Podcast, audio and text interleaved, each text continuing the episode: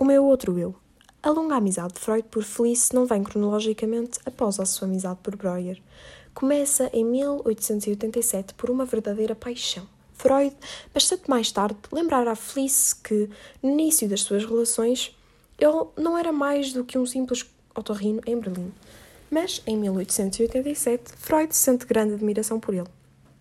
A psicanálise não seria o que é sem este encontro. A influência de Charcot e de Breuer sobre Freud pertence à história das ideias.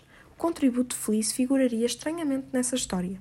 Como fazer figurar o efeito que ele chamou, por exemplo, o papel da mucosa nasal na histeria?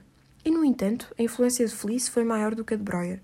É que com Breuer, Freud aprendeu muitas coisas, mas com Felice ele fez a sua própria análise e, de certo modo, construiu o modelo da análise, a sua de modo que as análises posteriores se limitariam a copiá-la. Felice, dois anos mais novo, estava mais avançado na vida e na profissão. É certo que Freud via nele uma imagem idealizada de si próprio. Aliás, ele chamava-o o meu outro eu. Há uma fotografia onde vemos os dois amigos lado a lado.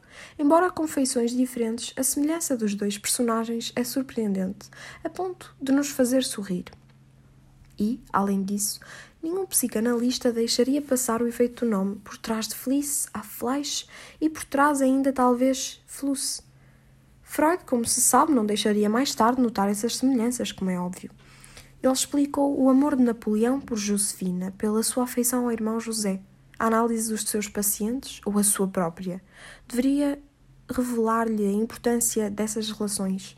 Conhecemos relativamente bem a amizade de Freud por Felice, apesar de nem todas as suas cartas terem sido publicadas.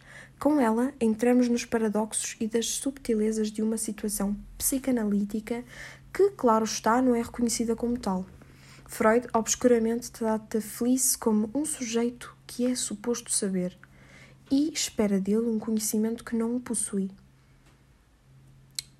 O resultado é que Felice vai obter um conhecimento que, sem forçar o sentido das palavras, não tanto como Freud em O Homem dos Ratos, se poderá chamar de delirante.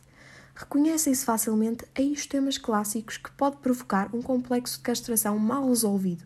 São três temas ligados entre si. 1. Um, todos os humanos ou todos os seres vivos são sujeitos a uma lei de periodicidade determinada, de acordo com o modelo dos períodos menstruais. 2. Todos os humanos são fisiologicamente bissexuados. 3. O nariz e os órgãos genitais têm a mesma estrutura.